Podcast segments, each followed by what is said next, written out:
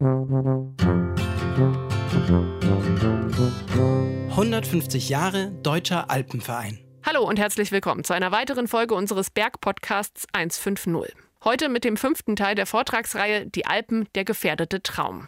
Viele von euch wissen es, die veranstalten wir in diesem Jubiläumsjahr gemeinsam mit der Akademie der Wissenschaften. Wir lieben die Berge und wir lieben es, in die Berge zu gehen. Und inzwischen sind wir ziemlich viele, die auf unterschiedlichste Arten die Berge genießen und zum Teil auch nutzen wollen. Viele Interessen müssen da also berücksichtigt werden.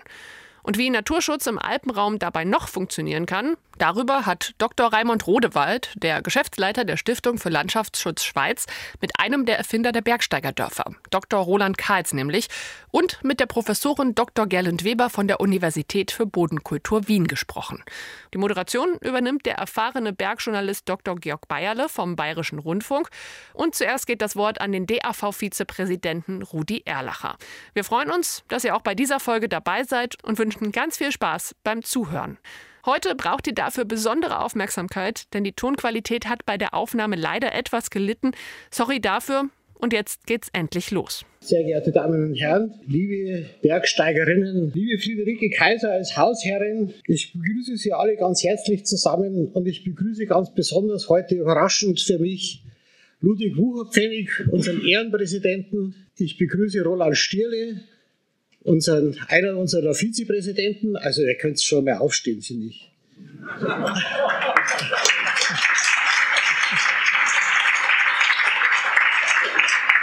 Und für alle anderen, die heute überraschend gekommen sind, begrüße ich noch Rudi Berger, unseren ältesten Kämpfer in der Runde, langjähriger Naturschutzreferent der Sektion München. Und äh, ich selber bin der Rudi Erlacher, bin einer der sechs Vizepräsidenten des Deutschen Alpenvereins und da zuständig für Natur und Umwelt. Lieber Georg Bayerle, auch dich begrüße ich ganz herzlich.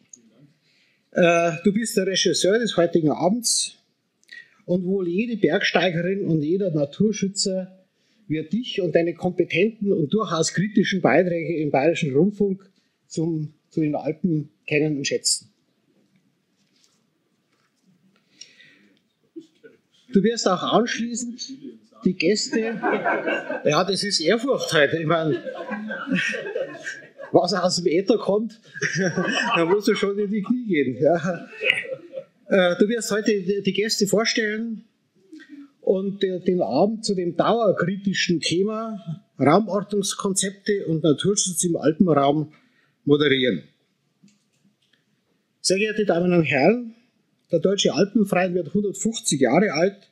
Wir wollten dieses Ereignis mit sechs durchaus wissenschaftlich ambitionierten Vorträgen und Diskussionen hier würdigen und äh, äh, zum Ausdruck bringen, dass es ein ganz besonderer Geburtstag ist.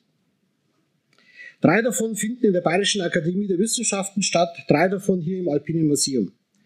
Der Bayerischen Akademie der Wissenschaften sind wir sehr zu Dank verpflichtet. Wir konnten so einen weiten Horizont aufspannen und hochrangige Wissenschaftler und kompetente Gesprächspartner dazu gewinnen. Wir sind jetzt schon am fünften Abend angelangt und die bisherigen Vorträge und Diskussionen waren äußerst spannend und lehrreich und fanden guten Anklang und auch heute sind wir wieder voll besetzt. Der letzte Abend wird am Montag, den 15.07. in der Bayerischen Akademie der Wissenschaften stattfinden zum Thema Klimawandel. Und da wird dann auch Staatsminister Thorsten Glauber mit auf dem Podium sein. Sie alle sind dazu herzlich eingeladen und in der Bayerischen Akademie der Wissenschaften hat es ungefähr dreimal so viel Platz wie hier. Raumordnungskonzepte und Naturschutz im Alpenraum. Bevor wir jetzt loslegen, will ich Sie an Ihre Erfahrung, an Ihre eigene Erfahrung mit dem alpinen Raum erinnern. Dieser hat nämlich seine eigene Ordnung. Bevor wir Menschen diesen Raum ordnen, muss man dessen Ordnung kennen. Ich erläutere das an einem Comic des bekannten, des bekannten Tom aus der Berliner Taz. Da steht also einer in der vollen Montur und will im Kiosk einen Kugelschreiber kaufen. Er hat einen berühmten Berg bezwungen mit einem nicht so allbekannten Namen. Man kann sich vorstellen. Und wird gefragt, ob der Kollege denn schon im Hotel sei. Nö, der wartet oben beim Gipfelbuch.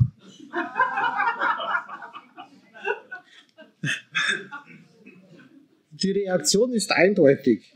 Wenn man diese in uns so tief sitzende Ordnung so krass konterkariert, dann ist das halt witzig. Aber das Lachen könnte ihnen vergehen. Oder wenigstens den Jüngeren unter uns. Vielleicht hat dieser Comic in einigen Jahrzehnten deshalb keinen Witz mehr, da alle verinnerlicht haben, dass Lufttaxis halt auch bis zum Satanszipfel vorbeischauen können. Aus der Witz ist dann die Normalität geworden. Das wäre dann etwas für Raumordnungskonzepte, wenn die natürliche Ordnung des Raums nicht mehr hält, da sie technisch umgangen worden ist. Das ist ja das Wesen der Technik, natürliche Ordnungen von Raum und Zeit zu umgehen. Liebe Bergsportler und Bergsportlerinnen, zum Abschluss treffen wir uns im Foyer, im Museum unten. Bei einem Glas Wasser oder Wein können wir uns dann darüber unterhalten. Vielleicht gibt es ja Ideen, wie man die natürliche Ordnung des Raums in Konzepte der Raumordnung einspannen kann. Lieber Georg, übernimm bitte die Bergpartie. Ja, vielen Dank, äh, Rudi, für die tollen Worte. Was mich ungeheuer freut, ist, dass so viele da sind. Ich habe mir gedacht, mein Gott, da hast du heute echt das große losgezogen. Gegen dieses Wetter äh, kommt man nicht an. Und äh, mit so einem Thema, das jetzt auch nicht zu den allererotischsten äh, innerhalb äh, der alpinen, alpinen Themen gehört. Aber also umso toller ist, ist der Zuspruch und ich in, interpretiere das auch so, dass allen, die da sind, die Bedeutung dieses Themas bewusst ist. Und tatsächlich handelt es sich, glaube ich, um eins der zentralen Zukunftsthemen. Super Idee, den Geburtstag des Deutschen Alpenvereins damit zu verbringen, gleich mal nach vorne zu denken und zu sagen, was sind denn jetzt äh, die die großen Aufgaben, die vor uns liegen. Ich glaube, das wäre auch so eine Überschrift, die auf den heutigen Abend passt. Und äh, wir haben ein tolles Expertenteam da. Der Ablauf wird so sein, wie wir es häufig machen. Also in der zweiten Hälfte der Diskussion nachher sind bitte alle eingeladen, auch Gedanken oder Ideen äh, zum Thema zu äußern. Die erste Hälfte werden wir dann so ein bisschen entre nous äh, bestreiten. Und da ist aus Wien mit dem Railjet äh, umweltfreundlich angeflogen Gerlind Weber, Professorin für Raumplanung an der Universität für Bodenkunde in Wien. Und sie ist auch äh, Vorsitzende des Naturschutzrates in Vorarlberg. Äh, ihr seht sie nachher alle, also äh, Sie brauchen, ja, oder so, genau.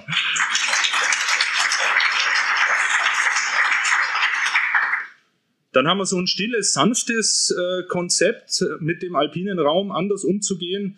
Und da ist einer der Erfinder und Geburtshelfer sozusagen da, der, der sein Baby auch bis heute nicht losgelassen hat.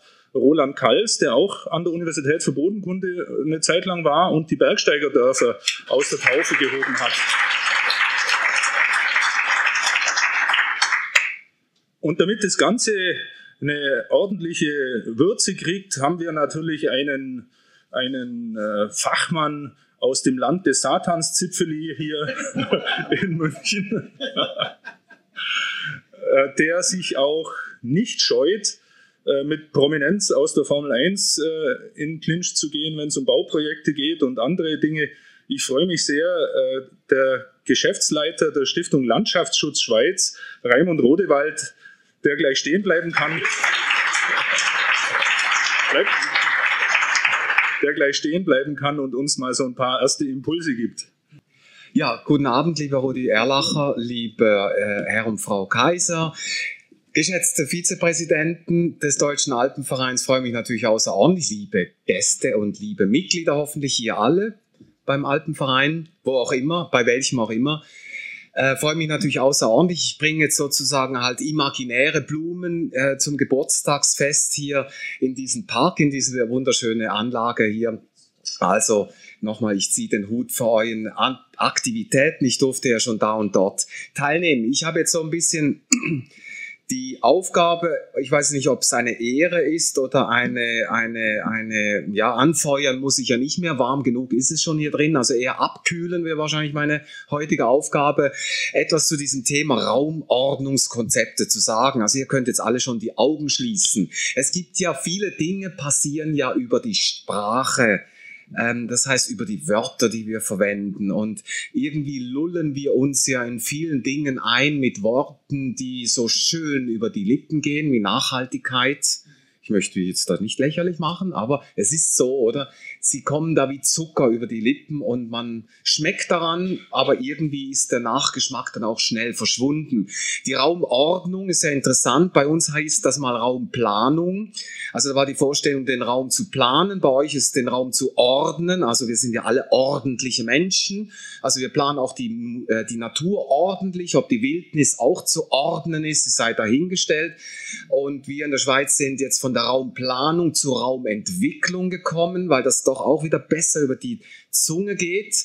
Im Sinne, wir wollen ja nicht nur planen, wir sind ja nicht mehr da vom Osten beherrscht, sondern wir wollen entwickeln und so entwickeln wir den Alpenraum und den, äh, den, äh, das Tiefland. Also das ist so alles ein bisschen problematisch. Und wenn wir dann noch die Raumordnung, die Planung, Entwicklung mit Konzepten verbinden, dann wird es dann ganz schwierig und irgendwie, glaube ich, äh, bleibt da nicht mehr viel an Geschmack hängen. Darum habe ich gedacht, in diesen 20 Minuten werde ich euch einfach mal ein paar Dinge an den Kopf werfen, vielleicht auch ein paar Hypothesen wagen oder Aussagen, mehr Thesen und nachher am Schluss dann abschließen mit ein paar Dingen, die ich jetzt mir als Provokateur des Abends auch erlauben kann. Vielleicht nehmen wir das ja dann auf oder der Georg in der Diskussion. Gut, äh, Raumordnungskonzepte sind ja nur dann gefragt, weil wir ja ein, im Prinzip ja nicht wissen, wie wir mit den Interessenkonflikten umzugehen haben. Hätten wir nicht so viele Konflikte, müssten wir auch nicht so viele Konzepte machen. Alles immer eine Sache der Sprache. Ähm, wie gesagt, wir haben natürlich viele Interessenskonflikte in diesem Alpenraum und da muss ich euch natürlich da nicht, äh, wie drücke ich da weiter mit dem hier? Okay, ähm, das ist klar, wir haben da so ganz interessante Aspekte über den Tourismus. Vor ein paar Jahren wurde noch geklagt, wie bringen wir die Menschen in den Alpenraum? Äh, die fliegen ja immer an die verschiedenen, an die falschen Destinationen hin, wir brauchen sie in den Alpen und heute ist das doch so, dass die, die gerufen haben, schon längstens sagen, eigentlich macht uns das Sorgen, sagt der Direktor der Titlis Bergbahnen, dass da so viele Menschen kommen. Irgendwie noch schon noch erstaunlich. Er ist da nicht der Einzige. Wir haben dieses Stichwort, dieses Overtourismus. Overtourism, oder? Ähm, wie wir da auch schön sprachlich, wir bleiben heute Abend bei der Sprache, ja? bei den Ausdrücken. Und das ist schon interessant, die Fahne steht mir da zwar im Weg, aber ich sehe es auch. Besucherfrequenzen 2018 bei den Bergbahnen. Ich habe jetzt hier nur ein paar genommen, weil ehrlich gesagt bei Arlberg äh, Ski Arena habe ich äh, keine publizierten Zahlen gefunden, auch in anderen. Das machen sie offenbar nicht so gerne. Jungfrau Joch, neuer Rekord. Klein Matterhorn, äh, Verdopplung der Frequenzen mit der neuen Bahn auf das Joch, auf das, auf das Matterhorn hinauf.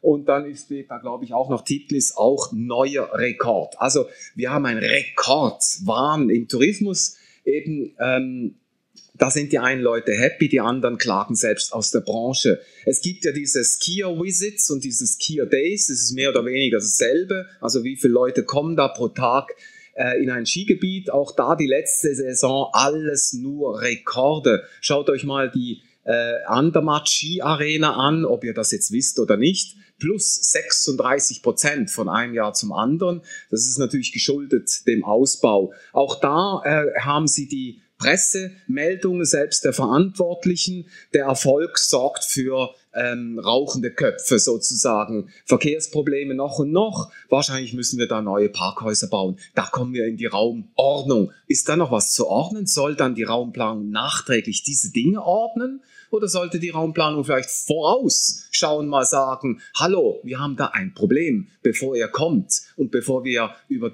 Parkhäuser reden, müssten wir über die Frequenzen, über Begrenzungen des Alpenraums diskutieren.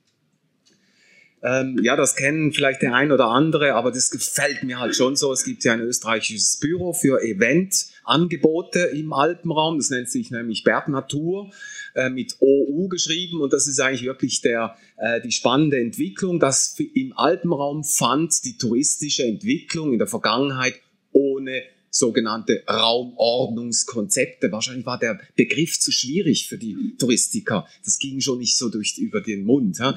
Also das fand alles eigentlich ohne Raumplanung statt. Wir haben ja die Berge, wir brauchen da keine Raumordnung. Also von der Bergnatur links 60er, 70er Jahre die erste Kolonialisierungswelle mit den Skigebieten und so weiter und dann schrittweise Zweitwohnungsbau, äh, äh, Eventkultur, Beschneiung. Also wir haben für alles eine Antwort, aber bitte nicht für über Raumordnung sprechen. Ich komme zu sieben Hypothesen und dann höre ich dann auf. Vielleicht bringt das was? Ich weiß es nicht für die Diskussion. Georg wird schon was irgendwie draus schneidern. Die erste Hypothese, ich habe mir mal erlaubt, so einen Begriff, es geht ja um Sprache, auch ein Kunstwort zu kreieren. Der Alpenraum wird venezianisiert. Also man kann es ja auch anders sagen, aber ihr wisst ja, was gemeint ist. Christian Lesser, ich glaube, kennt die ein oder anderen hier, ein äh, Tourismusexperte von der Hochschule St. Gallen. Ähm, er sagt also in seinem nüchternen Stil, mittlerweile gibt es tatsächlich doch gewisse Orte, wo die Grenze zum Overtourismus auch in der Schweiz erreicht ist. Wir hatten übrigens so eine Incentive-Reise von 12.000 chinesischen jungen Menschen, die also 12.000 mit auf einen Schlag kamen. Also die kamen zumal hin und da mussten die Touristiker vor Ort, mussten diese 12.000 Leute im Paketdienst, also ähm, Paketservice von einem Ort zum anderen transportieren. War relativ eine auch durchaus amüsante Angelegenheit. Gut, ähm, der Alpenraum 2 ist im Fokus der internationalen Immobilienbranche. Ich bin ja nett. Früher hätte man vielleicht Spekulation gesagt, Bauspekulanten. Heute nennt sich das, weil ja alles so mit Zucker über die Zunge gehen muss, Immobilienbranche oder noch besser Immobilienentwickler. Also wir haben ja alles so Entwickler Früher nannte man die Bauspekulanten. Okay, ein Beispiel, Aminona, Wallis, Zentralwallis. Ihr könnt ja immer den Finger schön zeigen auf die Schweiz. Ich mache jetzt nicht über euch da. Mhm. Äh, Aminona, Wallis, fünf Türme. Da stehen schon drei, die sind leer. Die hat man als äh, Vorgängerprojekt mal in den 70er Jahren erstellt, rein spekulativ. 45 Chalets, 1100 Betten, soll 650 Millionen Franken kosten. Der Herr da unten in dem Bild mit dem weißen T-Shirt, der wird da gerade verhaftet. Das ist der, der sogenannte Immobilienentwickler dieses Projektes.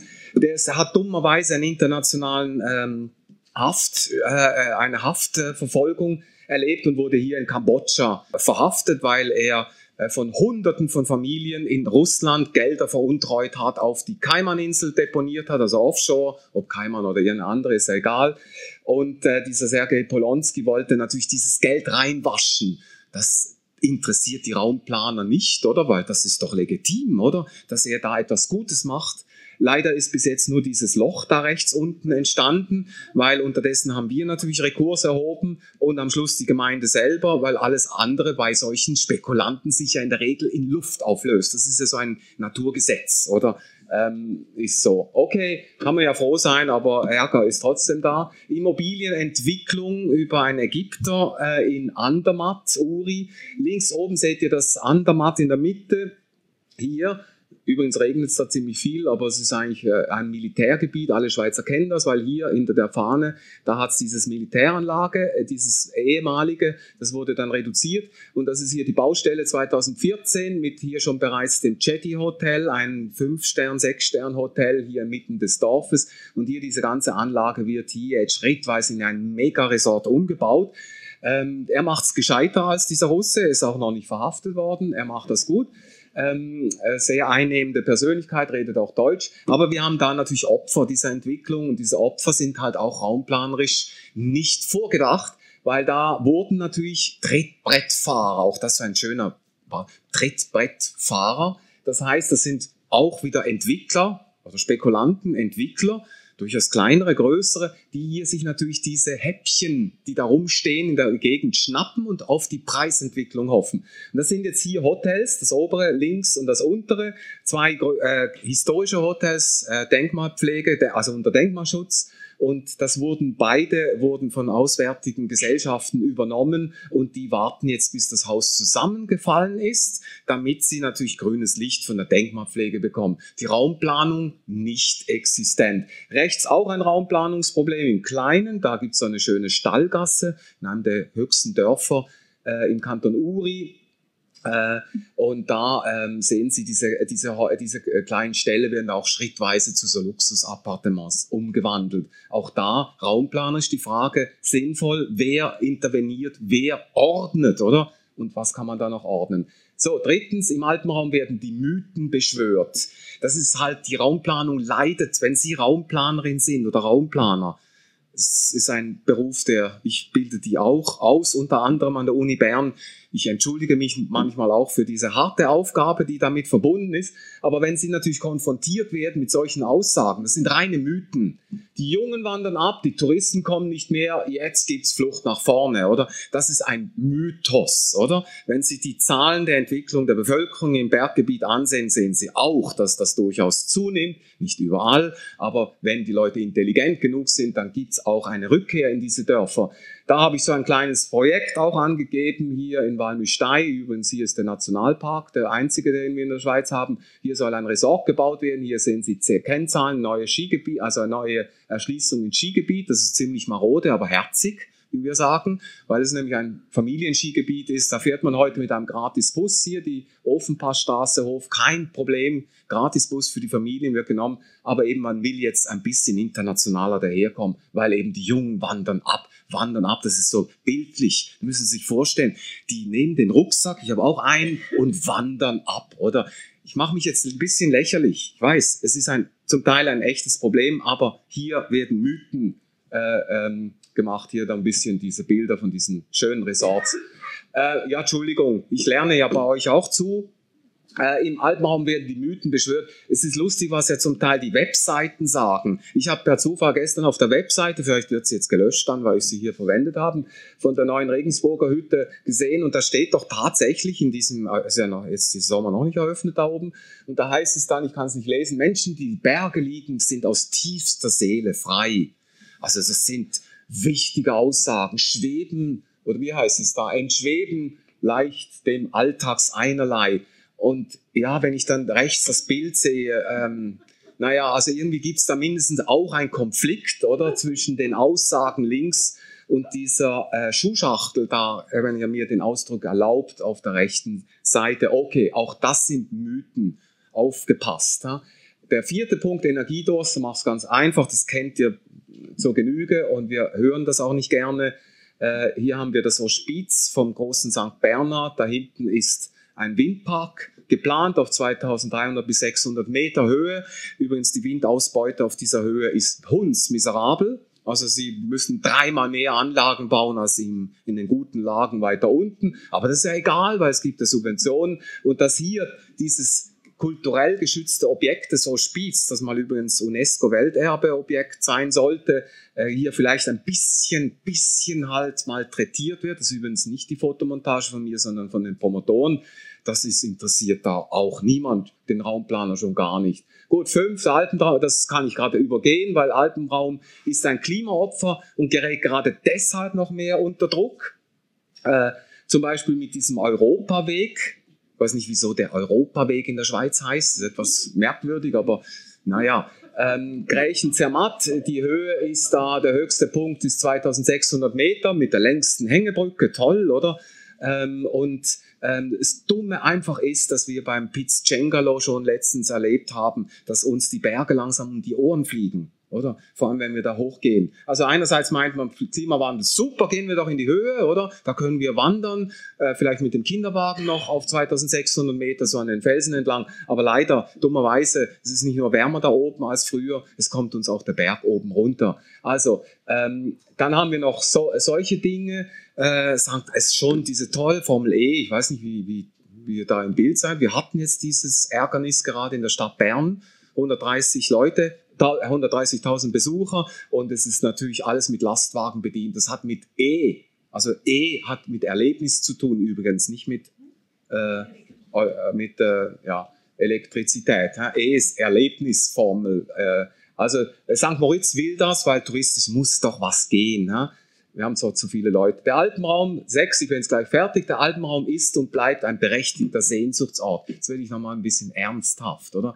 Ich möchte mich nicht lustig machen über das Reisen, über das Wandern und die Suche nach Natur im Berggebiet die ist da und die hat eine Berechtigung. Mythen hin oder her, aber sie hat einen tiefen Kern unseres Bedürfnisses nach Natur. Äh, ja, wie immer wir das auch werbemäßig darstellen. Es hat eine Berechtigung und das heißt natürlich, dass wir hier die, den Streu vom Weizen ein bisschen trennen müssen, wenn wir hier diesen Kern des Sehnsuchtortes Alpen dann auch bewahren müssen. Am Schluss ähm, die Frage natürlich, gibt es einen nachhaltigen Tourismus? Das ist eben dieses Wort, das so zuckersüß über die Lippen geht. Ähm, einer bei uns schweizweit bekannter Kritiker und Stadtwanderer, er nennt sich Stadtwanderer, äh, Benedikt Loderer hat mal in einem Artikel äh, gesagt, nein, nachhaltigen Tourismus kann es gar nicht geben, weil ein kleiner, der anfängt hier unten links Agrotourismus anzubieten im Berggebiet, in einem kleinen Bauernhaus, er bauert noch nebendran. Ja, was passiert, wenn er Erfolg hat? Ja, dann macht er vielleicht ein zweites Zimmer draus. Ja, kommen noch mehr Leute. Super, er kriegt ein Rating, er wird da hoch gelobt in den Medien. Ja, dann baut er vielleicht die Küche auf. Nachher hat er keine Zeit mehr für die Landwirtschaft. Aber und so entwickelt sich das. Er sagt, Lauderer, es kann schon gar keinen nachhaltigen Tourismus geben. Nachhaltig wäre nur ein Tourismus, der nicht funktioniert ökonomisch, weil dann passiert ja nichts, oder?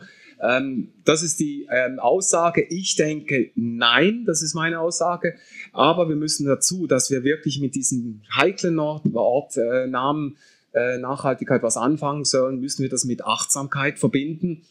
Äh, ich habe mich jetzt sehr mit Martin Buber beschäftigt. Ich weiß nicht, ob der Name euch dann bekannt ist, oder? Die Ich-Du-Beziehung. Ich, Alpen, ich-Du-Beziehung. Das ist eine tiefe Beziehungsfrage, eine tiefe Begegnungsfrage, hat mit Empathie zu tun also das Du ist mit mir, ich, verbunden.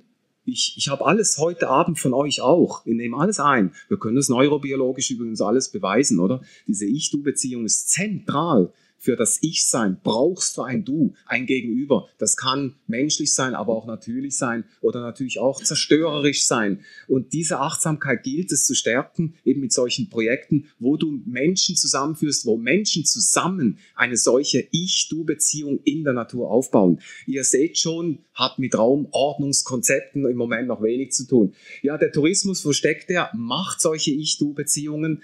Äh, Giovanni Netzer mit seinem Origin Festival, Tanzfestival in diesem ähm, Stall oben links, den er ausgebaut hat, in einem kleinen Bergdorf abgelegen, nicht im Hotspot des Tourismus, hat Riesenerfolg, äh, kann durch diese Leistung Kult des kulturellen Tourismus hier auch raumplanerisch Akzente setzen und zum Beispiel Ortsbilder, die ausgehöhlt sind, entleert sind, wieder zum Beleben bringen. Oder der unten da, der Joni Fasser, zu dem ich oft in die Ferien gehe, ist jetzt halt schon ein bisschen alt geworden, in dem Haus Cialavaina in Müstei an der Grenze zum Südtirol. Das rechts, da sieht man nicht an, dass das ein Hotel ist. Man kommt da auch in eine andere Welt. Man erlebt da anderes als einfach diese hingeführte äh, Tourismusbranche. Äh, Gut, und äh, natürlich die Perke selber, touristische Wertschöpfung, ich lasse das hier gerade sein, ist hoch vom Naturtourismus. Das ist auch die große Chance, die Naturerholung. Nachhaltigkeit hat durchaus diese positiven Wirkungen, aber aufgepasst, wenn auch der sich entwickelt, kann das auch negativ sein. Das ist die letzte Folie. Was ist zu tun? Wir brauchen Visionen ähm, statt aufgewärmte Mythen, würde ich jetzt mal das so nennen. Frage, ob die Vision auch ein Mythos ist okay, Touristen müssen wieder zu Reisenden werden. Da gibt es einen kleinen Unterschied. Vielleicht überlegt ihr euch das selber. Ich hole das nicht auf. Früher hat man von Reisenden geredet. Die haben auch was anderes gemacht auf den Reisen. Heute reden wir von Touristen. Vielleicht nicht ganz dasselbe. CO2-freier Alpenraum wäre vielleicht ja auch ein, ein Ziel für die Raumplanung. Wie würde das dann raumplanerisch umgesetzt werden? Mindestens zumindest über 1500 Meter wären wir ja schon dankbar, oder? Ähm, Biodiversität und Kultur gegenüber globalisierter Ökonomie priorisieren. Das heißt, in den Raumplanungsentscheiden halt auf diese Dinge ähm, ähm, eigentlich eine Priorität setzen. Einen neuen länderübergreifenden Alpenschutz brauchen wir. Ich war bei der Alpenkonvention dabei. Dies leider überholt. Leider, leider. Vielleicht wehrt sich jetzt jemand. Wir brauchen aber einen neuen länderübergreifenden Alpenschutz und der in diese Instrumente der Raumordnung auch viel, viel besser verankert werden müssen. Interessenabwägung in dubio pro natura, äh, würde ich jetzt mal sagen, dieser Bundesverwaltungsgerichtsentscheid in Österreich zu St. Anton Kappel Erschließung ist wirklich lesenswert. Da geht es um die Interessenabwägung. Das ist Raumplanung pur, Interessenabwägung. Und da muss ich schon den Hut ziehen vor dem Bundesverwaltungsgericht Österreich, dass sie hier diese Erschließung abgeschossen haben. Äh, letztes noch, Tourismusinfrastruktur eng an die Raumplanung binden. Ich war gestern an einer solchen Tagung bei uns und da wollten jetzt die Raumplaner wirklich mal von den Tourismusorten sagen, legt mal endlich eure Pläne auf den Tisch. Und nicht ständig jede jeden Monat eine neue Idee, die man irgendwo noch bauen könnte. Und dann Eigenkritik, ich komme ja auch von einer Schutzorganisation. Ob ihr euch als Schutzorganisation bezeichnet, sei dahingestellt. Der SAC macht das nicht so, aber okay, ich rede jetzt mal von mir. Ich glaube, wir haben auch eine Heimaufgabe zu erfüllen. Wenn wir Nachhaltigkeit und Raumplanung, welches ja vernetzend agieren soll, müssen auch wir lernen. Wir dürfen nicht in Schützengräben verfallen, das ist ein blöder kriegischer Ausdruck, sondern wir müssen dringend unser Know-how in Sachen Raumordnung oder Raumplanung, Raumentwicklung Baukultur, Ökonomie und Gesellschaft erweitern. Also es kann nicht sein, dass wir immer nur den Aspekt Naturschutz hineinwerfen und dann mit schönen, mit dem Glück im Bauch und der schönen Fahne hier oben, oder, untergehen, oder? Wir müssen natürlich markieren, aber wir müssen mehr Kompetenz in diesen Fragen auch aneignen. Das ist eine Selbstkritik, auch mir gegenüber nach 30 Jahren. Vielen herzlichen Dank.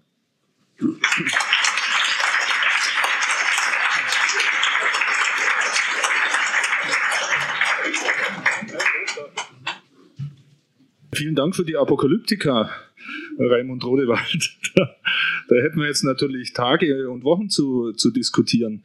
Ich, nehme gleich mal den, den letzten Punkt auf. Äh, man muss die Kompetenz äh, einbringen in, in nach vorne gerichtete Entwicklungen. Gerlind Weber als Vorsitzende des Naturschutzrats Vorarlberg das ist ja eigentlich genau so ein Brückenschlag, dass man sagt, ich bringe meine wissenschaftliche Kompetenz in so ein ganz, in eine ganz konkrete gesellschaftspolitische Umsetzung. Wie gut oder schlecht funktioniert denn das?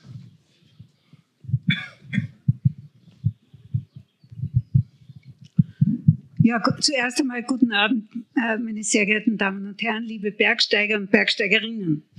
Ich bin da ganz eingeschüchtert, weil ich in den ganz hohen Bergen eigentlich wenig unterwegs bin, weil ich Höhenangst bekomme. Aber ich würde jetzt einmal rein als Raumplanerin argumentieren und da findet schon, die wahren gesellschaftlichen Konflikte finden nicht auf den Bergen statt, sondern sie finden in der Ebene statt. Und äh, es ist teilweise auch ein bisschen ein Fluchtort dann die Berge für die Politik, um zum Beispiel, und jetzt spreche ich eben da aus meiner Erfahrung für Vorarlberg, wo man eben beauftragt hat, äh, die entsprechende Abteilung im Amt, äh, eine Weißzonenplanung äh, zu machen. Sprich einmal alle Berge, die noch relativ unangetastet sind, also so auch die Kammern auf hoher Höhe, also das Durchschnitt war 1950 Meter, einmal zusammen äh, zu definieren und dann äh, zu schauen, einmal, was ist überhaupt noch da? Also es ist ja sozusagen immer eine Defensivpolitik. Und das hat ein Kollege von mir gemacht, nämlich mein Vorgänger in dieser Position als Vorsitzender des Naturschutzrates, der Professor Grabherr, der sehr bekannt ist und Botaniker ist und hat der ganze Heerscharen also einige Jahre in die Alpen geschickt. Und dann hat die Politik das alles, diese wunderbaren Aufzeichnungen sozusagen entgegengenommen und hat etwas getan, was alle total enttäuscht hat. Sie hat das also ist dem Ganzen aus dem Weg gegangen, indem sie gesagt hat, ja, das ist jetzt nur ein Inventar, aber dass wir das jetzt für die Zukunft schützen wollen, also das ist zu viel verlangt. Da wollen wir eigentlich eher neutral bleiben und weiter schauen, was Sie, Herr Rodewald, gesagt haben, nämlich, dass wieder Einzelfälle kommen und vor allem jetzt die beliebten Skischaukeln, dass wir da ja nichts versäumen in diesem Riesenwettbewerb um unsere Gäste und haben das sozusagen gesagt, wir wollen das nur als Grundlage nehmen. Und das ist, ich meine, das ist jetzt schon äh, für das, was Sie uns da sehr schön und plakativ und wunderbar interessant gezeigt haben, einfach nicht mehr die adäquate Antwort. Wir müssen in Systemen denken, wir müssen auch in Berg und Tal denken, weil den, den, äh, auch den Alpenvereinen darf das nicht egal sein, dass sozusagen zum Beispiel immer mehr Menschen auch als Dauersiedler, nicht nur als Touristen, in, gerade in die alpinen Regionen strömen in sehr viele, wie zum Beispiel eben Vorarlberg. Und natürlich der Druck so quasi von unten nach oben dann entladen wird. Wir haben in Vorarlberg zum Beispiel im Rheintal die Grünzone ja, die natürlich dann den Siedlungsdruck in die Berge faktisch hineindrückt. Und da wäre auch mein Appell an den Alpenverein generell, dass er nicht immer aufspringt bei jedem Großprojekt, sondern sich auch wirklich dieser kleinen, schleichenden Bewegungen annimmt und zum Beispiel sagt ja, eigentlich brauchen wir Siedlungsgrenzen nicht nur eben in den fruchtbaren Talböden, sondern mittlerweile auch in den Hanglagen, weil eben sonst der Siedlungsdruck zu hoch hinaufgeht mit allen Folgeschäden. Das war jetzt auch gleich eine ganze Packung. Roland Kaiser, du will, will gleich anschließen? Ja, ich würde ganz gern was zu diesem zu der berechtigten Forderung sagen, dass der Alpenverein sich zeitgerecht und mit Raumplanungskompetenz in diese Prozesse einschalten sollte. Äh, was tun wir denn derzeit? Also zumindest, wenn ich jetzt die österreichische Sicht so ein bisschen überlege, wir hauen uns mit Werf und viel Kompetenz äh, im Grunde in Symptomkuren hinein, indem wir Umweltverträglichkeitsprüfungsverfahren mit äh, begleiten, sage ich jetzt mal. Also wenn der UVP schon ansteht, dann ist die Geschichte eh schon halb zusammengegessen. Man könnte auch sagen, das sind vielfach Projektoptimierungsverfahren. Äh, es stimmt tatsächlich, wir haben nicht, derzeit nicht wirklich die Kompetenz und vor allem auch nicht den Mut, dass wir uns zeitgerecht in anlaufende Prozesse einklinken.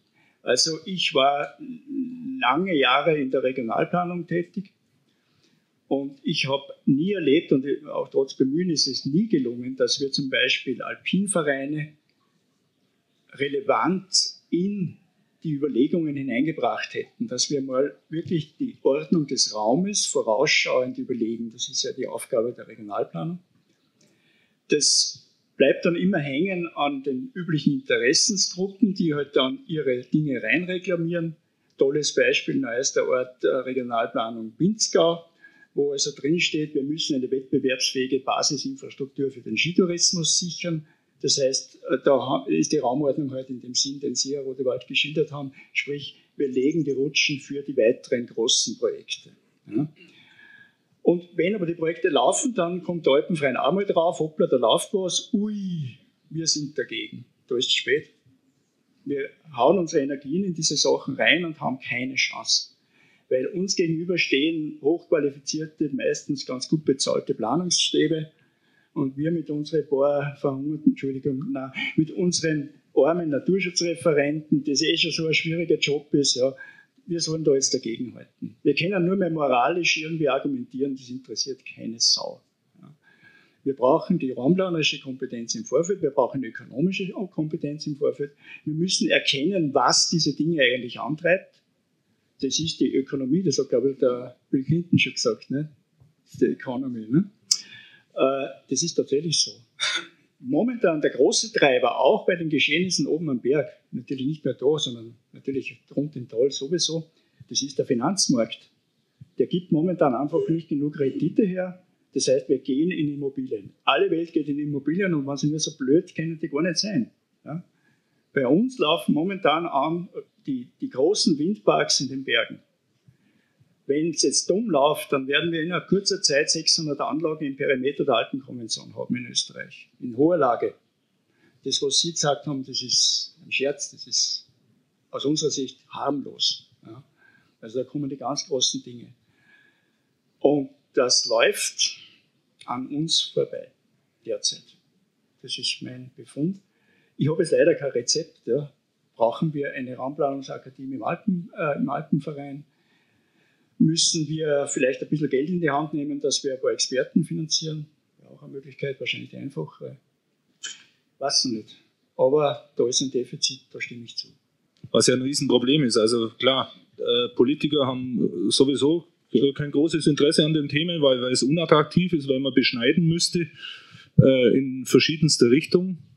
Äh, ich habe vor, vor zwei, drei Jahren eine Studie aus dem Lebensministerium in Wien bekommen, äh, die aber offensichtlich in Österreich nicht größer äh, veröffentlicht worden ist. Ich bin noch nicht dazu gekommen, die mal noch genauer zu bearbeiten. Da ging es um diese Abwanderung der Jungen.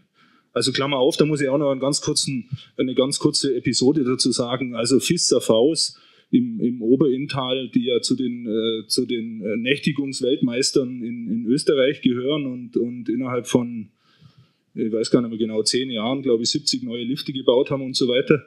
Und, und die diese, diese tolle Geschichte mit dem Kunstschnee auf der, auf der Möseralm haben. Ja, die, haben eine, die haben eine dieser aus Israel stammenden Kunstschneeanlagen, die auch bei 30 Grad plus noch Kunstschnee produzieren und da machen sie das Schneeerlebnis für Kinder übrigens besonders besucht von Schweizer Kindern, ja. weil da ist es billiger da in Tirol als drüben in, in, in Graubünden. Und da hat mir dann tatsächlich mal einer erzählt, ja, noch vor drei Generationen mussten wir, wurden wir als Schwabenkinder zu den bösen Bodenseebauern geschickt und dank dieser äh, ganzen äh, Investitionen haben wir jetzt dieses Schicksal nicht mehr. Also nur um das Bild noch ein bisschen zu Ende zu führen, weil, weil äh, also weiter geht die Mythentreiberei ja wirklich nicht mehr. Die Studie im Lebensministerium hat äh, Abwanderung aus, aus äh, Bergorten untersucht und unter den Top Ten äh, waren Lech, äh, Sölden und Ischgl. Also genau die Haupttreiber, die mit diesem Argument arbeiten, waren diejenigen, die am meisten ihr sozusagen nachwachsendes Blut im Dorf verloren haben. Ja, Sie nicken. Ja, also grundsätzlich haben wir damals äh, diese Frauenabwanderung in der Steiermark untersucht und das hat dann unglaubliche Folgeprojekte losgetreten. Und es ist schon ein bisschen ein Paradoxon zu sehen eben, dass nicht nur in schrumpfenden Regionen im Sinne, dass dort die Ökonomie und die Arbeitsplätze zurückgehen und dementsprechend die Leute weggehen, sondern sogar eben in diesen boomenden äh, Ortschaften beziehungsweise Talschaften hier eben es zu Abwanderungstendenzen kommen. Ich habe selbst nicht äh, auf dem Gebiet gearbeitet. Ich kann mir aber vorstellen, dass es sehr stark eben mit dem hohen Wohlstandsniveau zu tun hat, nämlich dass die Kinder aus der Hotellerie beziehungsweise andere eine bessere Ausbildung bekommen haben, studiert haben und jetzt von den Studienplätzen nicht mehr äh, zurückfinden, weil sie auch überhaupt kein Interesse haben, also hier diese Häuser zu übernehmen, weil sie kennen das, dass das eben sehr lange Tage in der Saison äh, sind, dass man wenig Privatheit genießt und dass man sich also faktisch um die, um die Uhr dem Gast zu zur Verfügung stellen muss. Also äh, das ist etwas, was wir im Auge behalten müssen. Und äh, jetzt haben wir ja natürlich auch noch das Phänomen, dass wir kaum Fachkräfte haben. Und auch das drückt natürlich auch auf die äh, Bevölkerungsbilanz. Und da kommen dann oft eben anonyme Investoren und kaufen diese Hotels auf. Und jeder von uns kennt diese Fälle, wo dann eben ein einstiger Familienbetrieb, also seine Individualität total verliert und irgendwo einer Kette angeschlossen wird, wo man jetzt nicht weiß, auf welchem Erdball, äh, Teil des Erdballs man sich empfindet, weil alles eben gleich ausschaut. Aber um das nochmal zuzuspitzen, also wenn ich eben feststelle, dass ich Entwicklungsmöglichkeiten meiner, meiner Kulturlandschaft komplett verbaue durch solche Dinge, und wenn ich mit solchen Argumenten komme, Raimund Rodewald, habe ich da eine, habe ich da eine, habe ich da eine, eine Chance, kann ich damit, äh, geben Sie mir mal das Mikrofon, ihr müsst es euch ein bisschen teilen, komme ich damit durch? Also erreiche ich damit jemanden? Bei den politisch Verantwortlichen und so weiter, wenn ich, wenn ich jetzt mit solchen, mit solchen, das sind ja, das sind ja Daten und Fakten und wer will in so einem Rambazamba-Ort leben oder im Grödnertal hat man mir schon vor zehn Jahren erzählt, äh, witzigerweise einer von den Ski-Impresarios, ja, seine armen Kinder, die, die können gar keine Häuser mehr bauen, weil es keine Plätze mehr gibt, ja, und dann, dann, dann soll, dann soll man da auch noch Mitleid haben, sozusagen. Also, ich meine, da beißt sich das ja mittlerweile schon, schon seit längerem in den Schwanz, sozusagen.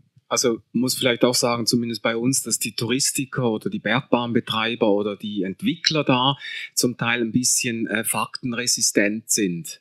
Oder also sie hören halt auf diesem Ohr nicht ähm, und äh, diese Dinge sind bekannt, hat damit zu tun, diese Entwicklung äh, mit dieser Abwandlung in Tourismusgebieten, da ja diese, ähm, die, du hast ja beim Tourismus im Berggebiet halt nie eine dauerhafte, über das Jahr bezogene Tätigkeit. Ich nenne zum Beispiel Verbier, äh, im Wallis, oder da haben wir in der Hauptsaisonszeit, die wird immer kürzer, etwa 60 Restaurants und Barbetriebe, also gastronomische Betriebe.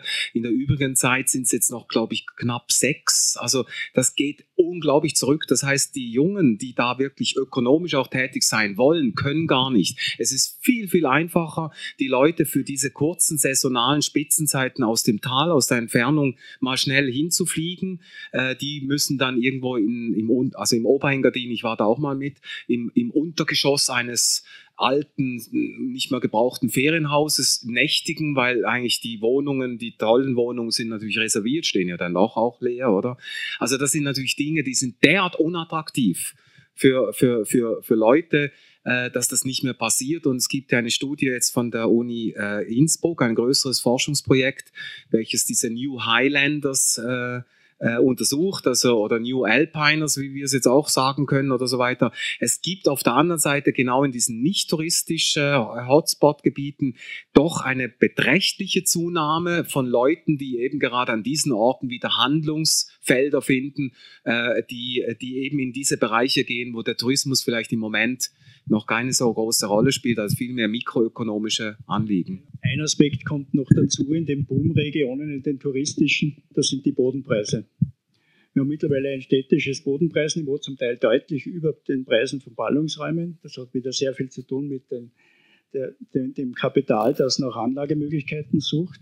Das heißt, äh, kapitalkräftige Auswärtige kaufen einfach den Bodenmarkt leer und die Einheimischen haben keine Chance. Also jetzt machen wir mal eine kleine Positive-Runde, äh, weil jetzt möchte ich mal von jedem äh, von euch ein Positivbeispiel hören, wo ihr es geschafft habt, durch eure Tätigkeit äh, etwas in die andere Richtung äh, zu drehen. Fangen wir mal mit dem leichtesten Fall an. Also als Vertreter der Bergsteigerdörfer kann man ja sagen, also vor allem auch in diesem Kreis, Mensch, der Mann ist ein Held. Er hat so einen richtigen touristische Alternative aufgelegt. Wo ist es denn also witzigerweise hat er natürlich im Namen genau das Bergsteigerdorf, das sozusagen wie Luzifer vom Himmel der Bergsteigerdörfer gefallen ist in Kals, hat sich der Schulzgruppe sozusagen aus dem Zillertal unterworfen.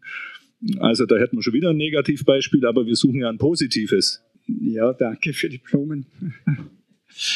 Vielleicht sollte ich zunächst dazu sagen, dass äh, das Bergsteigerdörfer-Projekt aus einem Zustand der Verzweiflung entstanden ist. Wir wollten einfach mal diese Verlusterfahrung mal nicht mehr haben, nicht? dass man immer dann irgendwas verliert. Und jetzt haben wir gesagt, na, jetzt suchen wir mal was, wo wir eine Freude haben dran. Und das war eben dann die Idee, dass wir uns Orte suchen, die aus unserer Sicht in Ordnung sind. Jetzt kann man sagen, das ist eine Defensivstrategie, aber uns hat es halt gefallen. Und mittlerweile gefällt es auch den meisten unserer Bergsteigerdörfer Partner. Wie soll ich sagen, Licht und Schatten. Ich sage den, den Bergsteigerdörfern immer, der Alpenverein bietet euch eine Bühne, aber spielen müsst ihr auf dieser Bühne selbst. Und wer dieses Spiel beherrscht und kann, der hat Erfolg. Das sehen wir. Wir haben natürlich auch ein paar Problembären in unserer in unserer, äh, unserer Runde, Bergsteigerwerferrunde, die möchte ich jetzt nicht ansprechen, aber wir haben natürlich ein paar Sorgenkinder, wo wir sehen, das läuft nicht gut.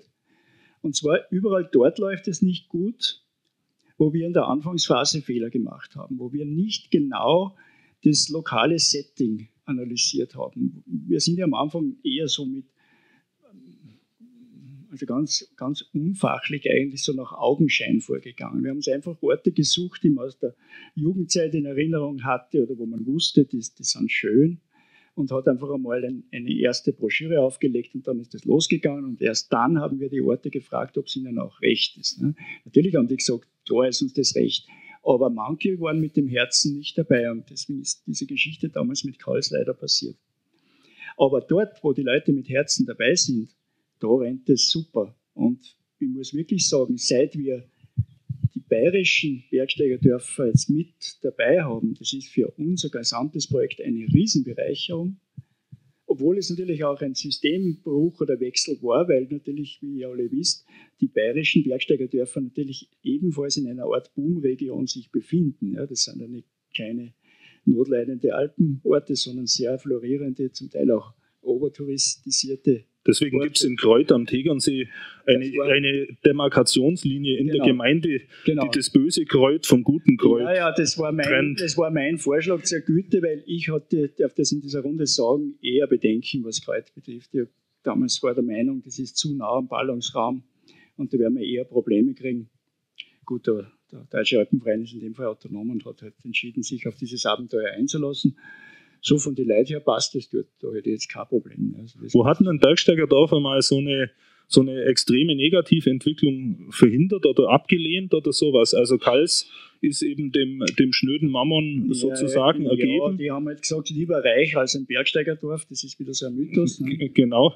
Und, äh, also und wo halt gibt es ein Gegenbeispiel? Also so ein gallisches Bergsteigerdorf? Jonsbach im Gesäuse zum Beispiel. Was hätte da gedroht?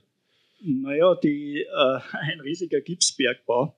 Ich muss aber dazu sagen, dass diese Orte, die wir in, in unserer Runde haben, diese, sozusagen diese Abwehrschlachten schon vorher erledigt hatten. Ja, da war sozusagen schon das Setting, hat gepasst. Fendt ist auch so ein Fall, äh, die ja, wie ihr vielleicht wisst, ja ziemlich massiv damals gearbeitet haben gegen ein Großkraftwerkprojekt. Ja.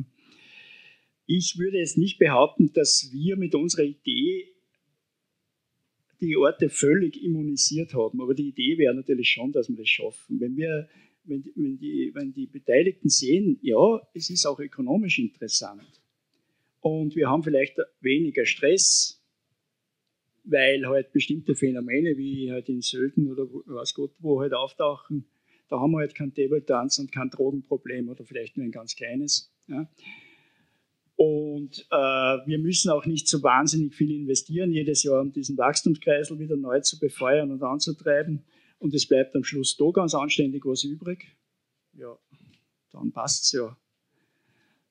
Und ja, und jetzt sind wir halt gerade auch mit Hilfe unserer bayerischen Freunde dabei, dass wir jetzt die Geschichte ein bisschen weiterdenken, dass wir also versuchen, nicht nur jetzt rein diesen Bergtourismus im Fokus zu haben, sondern dass wir wirklich schauen, wir versuchen, in Richtung Regionalwirtschaft, Regionalökonomie, lokale Versorgungsstrukturen wieder ein bisschen aufzubauen, solche Dinge.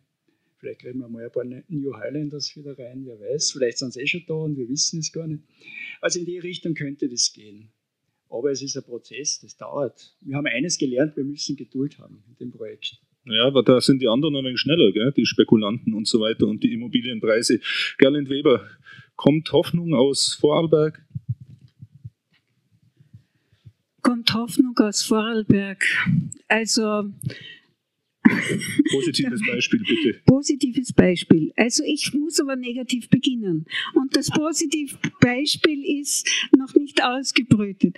Also, aber ich glaube, es hat diese vergangene Strategie, indem wir eben versuchen, durch Defensiv äh, ähm, Schutzmaßnahmen hier die Dinge zu stabilisieren, das hat äh, überhaupt nicht gefruchtet. Also wir müssen also eigentlich sozusagen auf die Breitseite gehen und das äh, ist jetzt das Positivbeispiel. Also ich sage jetzt, Vorarlberg ist zum Beispiel das Bundesland in Österreich, das am meisten Flächen des Landesgebietes unter Naturschutz gestellt hat. Und trotzdem sozusagen ist der Verschleiß an Boden, an anderen Ressourcen also nicht aufgehalten worden, in keiner Weise. Das heißt, ich glaube, wir müssen uns von diesen landläufigen Vorstellungen des Naturschutzes, also hier stürzen wir, stülpen wir eine Käseglocke drüber und das sind unsere Schutzlandschaften und auf der anderen Seite interessiert uns eigentlich gar nicht, was wirklich da passiert. Das sind nämlich unsere Schmutzlandschaften, die eigentlich das ganze System tragen und daher leisten wir uns diese paar Kronjuwelen in den Schutzlandschaften also als Schutzlandschaften. Also das glaube ich, das bringt uns nicht weiter, sondern wir müssen, und das ist jetzt ein Schlagwort und ich versuche es gerade mit meinen kleinem Team irgendwie äh, mit Leben zu erfüllen, integrativen Naturschutz betreiben. Das heißt, wir müssen schon ganzheitlich denken, wie muss sich ein bestimmter Wirtschaftsbereich, wie muss sich die Gesellschaft generell auch diesen Wirtschaftsbereichen gegenüber verhalten. Also, und da ist dieser integrative Tourismus eben auch eine der Gründe gewesen, warum ich als Gesellschaftswissenschaftlerin eher und nicht als Naturwissenschaftlerin gesagt habe, ich übernehme dieses Amt. Weil es ist im Grunde alles unter Naturschutz bereits gestellt, was nur einigermaßen würdig ist dieses Titels. Und trotzdem geht in, in der Grundtendenz alles schief. Und da habe ich jetzt die Idee geboren, dass wir sagen, wir fangen mit dem bedeutendsten Rauminhaber an, nämlich mit der Landwirtschaft. Und äh, nachdem ich keine Landwirtin bin und im Team, äh, wir sind zu viert eben auch, äh, also sozusagen die akademische oder die systematische Expertise fehlt, wir geben einen Auftrag und fragen eine ganz engagierte deutsche in Deutschland ausgebildete Landschaftsplanerin, wie die Landwirtschaft in Zukunft organisiert werden kann, dass sie nicht dauernd die Natur so schädigt. Und ich glaube, das ist jetzt, wir stellen am Montag dann diese Geschichte vor und wissen überhaupt nicht, ob die Öffentlichkeit kapiert sozusagen, was, worum es hier geht, nämlich wirklich, dass wir beginnen müssen, einen Paradigmenwechsel anzugehen. Genauso wie es diese Greta Thunberg sagt, ja? Sie glaubt, ihr könnt da euch da herummogeln um den äh, Klimaschutz sozusagen und nur in, als Geschäft sehen, indem man sagt, jetzt hauen wir mal alle Ölheizungen aus den Häusern raus und ersetzen sie durch nachwachsende Systeme. Wir äh, isolieren die Häuser, wir machen E-Parks und alle Geschäftsleute reiben sich schon sozusagen die Hände. Oder eben auch so naturnahe Tourismusprojekte sind ja auch in diese Kerbe schlagend. Sondern wir müssen es wirklich sehr grundsätzlich angehen. Und da wäre zum Beispiel die alpine Entwicklung auch so ein Themenbereich, wo man sagt, ja, was müssen wir auch uns selbst gegenüber abverlangen, dass hier eine Zielerreichung ist, die einfach per se naturschonend ist, weil ich glaube, jedem geht jetzt langsam das Lichtlein auf, dass wir in dieser Form nicht mehr weiterkommen. Also das äh, hätte jetzt auch mal eingeworfen an der Stelle. Die Zeit ist ja irgendwie schon so ein bisschen reifer. Man spürt bei vielen ein Unbehagen, dass wir so leben, als, als äh, könnten wir beliebig aus dem Vollen schöpfen und in Wirklichkeit äh, tun nur wir das auf unserer Insel der Seligen sozusagen. Ähm, aber die, die, der Blick ging ja sowieso schon äh, zu Raimund Rodewald. Also gibt es aus der Schweiz gerade in der Hinsicht vielleicht ein Beispiel, dass, ihr, dass da jemand mal so durch bewussten Verzicht oder, oder Zurückhaltung und dann wurden da Grenzen gewahrt sozusagen? Natürlich, das gibt schon und äh, es einfach ist natürlich immer zu sagen, wenn man bei kleinen Gebieten, wo ja eh nicht viel passiert, dann etwas macht und so weiter, dann ist es einfach bei den großen in St. Moritz oder in Grindelwald, Zermatt, äh, da, da, was, was haben wir da überhaupt noch zu sagen? Meine Devise zumindest als Schutzverband, der ja auch ein Beschwerderecht hat, ist sicher nicht die Großen einfach laufen zu lassen und da einfach zu sagen, gut, das sind jetzt unsere Schmutzgebiete oder eben die Overtourismgebiete, selber schuld, wenn du da hingehst, sondern die natürlich dann trotzdem genau gleich in die Pflicht zu nehmen wie auch die Kleinen, wo man dann sagt, ja, das ist klein und niedlich, aber das interessiert ja eigentlich dann auch niemand und da kannst du die Dinge erhalten. Also das ist äh, schon mal wichtig. Das Zweite, denke ich mir als Voraussetzung, ich nenne nachher ein ganz kleines Beispiel, ist wirklich, wir müssen mehr Kompetenz, also Sie haben es ja auch nochmal gesagt, wir müssen mehr vorausschauend die Dinge erkennen. Wenn wir einfach schon erkennen in einem Gebiet, dass dort die bestehenden Strukturen bach abgehen, ökonomisch gesehen, dass da äh, die äh, bestehenden Hotels zum Beispiel, Gastgewerbe, dass das einfach weggeht und nicht, weil die Jungen eben mit dem Rucksack auswandern, dann den Stab, den Wanderstab in die Hand nehmen, sondern weil es wirklich da zum Teil wirklich nicht mehr aufgeht. Wenn wir da einfach zuschauen, dann kommen wir zu spät und werden dann konfrontiert mit irgendeinem äh, Messias, oder der dann kommt und sagt, ich biete euch dann als Ersatz dafür diese Arbeitsplätze, aber dafür müsst ihr mir dann schon ein bisschen Freiheiten geben, oder? Das heißt, wir müssen wirklich, es ist für mich jetzt nach 30 Jahren die Erkenntnis, ich kann das jetzt einigermaßen ausspielen, weil ich, weil ich äh, in diesem kleinen Land Schweiz natürlich schon äh, die Dinge ziemlich gut kenne. Ein, ein solches Beispiel ist eben, wo du vorausschauend diese Dinge erhalten und stützen musst, ist Fallen Das. Das ist ein Dorf, kennt keine Sau hier wahrscheinlich. Das ist irgendwo in Graubünden. Wunderschön übrigens, hat den sogenannten Wackerpreis des Schweizer Heimatschutzes auch bekommen. Und das ist so ein Asterix-Dorf. Du hast es ja gesagt, also so ein Bergstein, ja, äh, vielleicht eure. Und diese Leute haben einfach gesagt, wir wollen nicht zuschauen, bis irgendwann dann unsere Dinge leer stehen. Wir haben baukulturelle Highlights in diesem Dorf und wir wollen das am Rhein äh, ähm, und wir wollen uns da nicht äh, das äh, kaputt machen lassen, bis dann der Eigentümer sagt, ich kann nicht anders, ich verkaufe es und da kommt dann einer. Und dann bist du zu spät, oder? Und da haben wir wirklich äh, mit Leuten vor Ort, aber auch, was ich auch toll finde in der letzten Zeit ist, dass es immer einfacher geworden ist, als Außenstehender durchaus auch mitzusprechen und vielleicht halt auch hineinzukommen, nicht als Entwickler von Immobilien und so weiter, sondern vielleicht als Ideenentwickler, oder? Und dort auch zu sagen, du, ich helfe euch mit diesen und diesen Instrumenten, weil ich kenne ja da und diese und jene Leute und es geht bei weitem nicht nur über das Geld. Das Geld fließt, wenn du gute Ideen hast. Und das haben wir in diesem Fall in DAS wirklich entwickelt mit einem Top-Architekt, nicht ein Star, der ist ein Star, aber er ist auch, äh, auch sehr demutsvoll in seiner Art. Mit guten Leuten von auswärts, Insiders, Outsiders, haben wir das geschafft, in diesem Dorf wirklich Highlights zu erzeugen. Und da kommt kein Mensch auf die Idee, einfach zu sagen, du, wir brauchen da irgendwie in das Safiental hinein irgendeine skitouristische Entwicklung. Sie haben mit sich, mit ihrer Kultur, mit den Kräften, die da sind, eine, eine Anziehungskraft geschaffen, äh, die nicht aus dem Ruder läuft, weil das doch zu wenig kennen. Ich weiß nicht, konnte jemand den Namen sich merken, wahrscheinlich nicht fallen das, oder? Kennt schon niemand, kann schon niemand richtig sprechen. Ähm, und das ist schon mal ein Vorteil, oder? Und solche Dinge, an denen müssen wir, glaube ich, arbeiten. Ja, und wer dann jetzt nach Fallen das fährt diesen Sommer, der sollte dann unbedingt auch noch in Frieden vorbeifahren, weil das wäre wahrscheinlich ein anderes gutes Beispiel, wo John Caminada, der, der berühmte Architekt eben selber wohnt und auch einiges gemacht hat. Also Besuch unbedingt empfehlenswert. Warum färben solche Beispiele nicht mehr ab? Warum machen die nicht mehr Schule?